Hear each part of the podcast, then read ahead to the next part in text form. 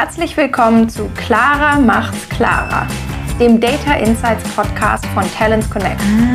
Auf Basis von Daten erkläre ich dir in jeder Folge, warum sich Kandidaten bei Unternehmen bewerben oder eben auch nicht. Ich bin Clara Peters und freue mich, wenn dir auch in dieser Folge ein Licht aufgeht.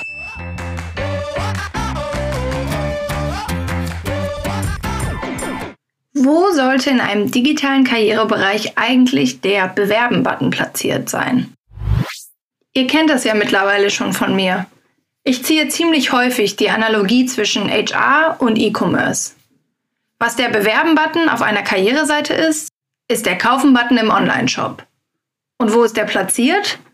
Immer sichtbar oben rechts. Und genau wie der Kaufen-Button sollte auch der Bewerben-Button in der Stellenausschreibung immer sichtbar sein und am besten mitlaufen, wenn man herunterscrollt, damit der Kandidat jederzeit entscheiden kann, wann er genug gesehen hat, um auf Bewerben zu klicken.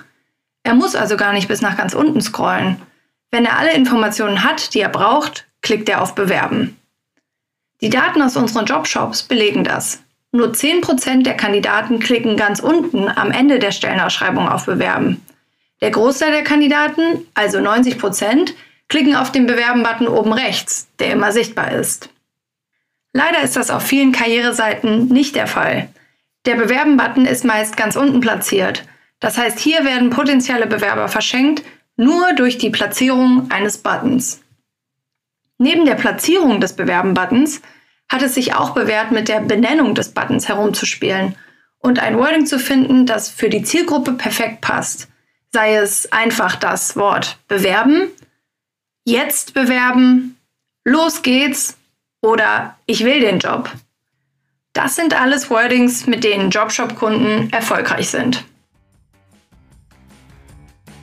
Wenn du Fragen, Kommentare oder Anregungen hast, melde dich gerne direkt bei mir. Meine Kontaktdaten stehen in den Show Notes.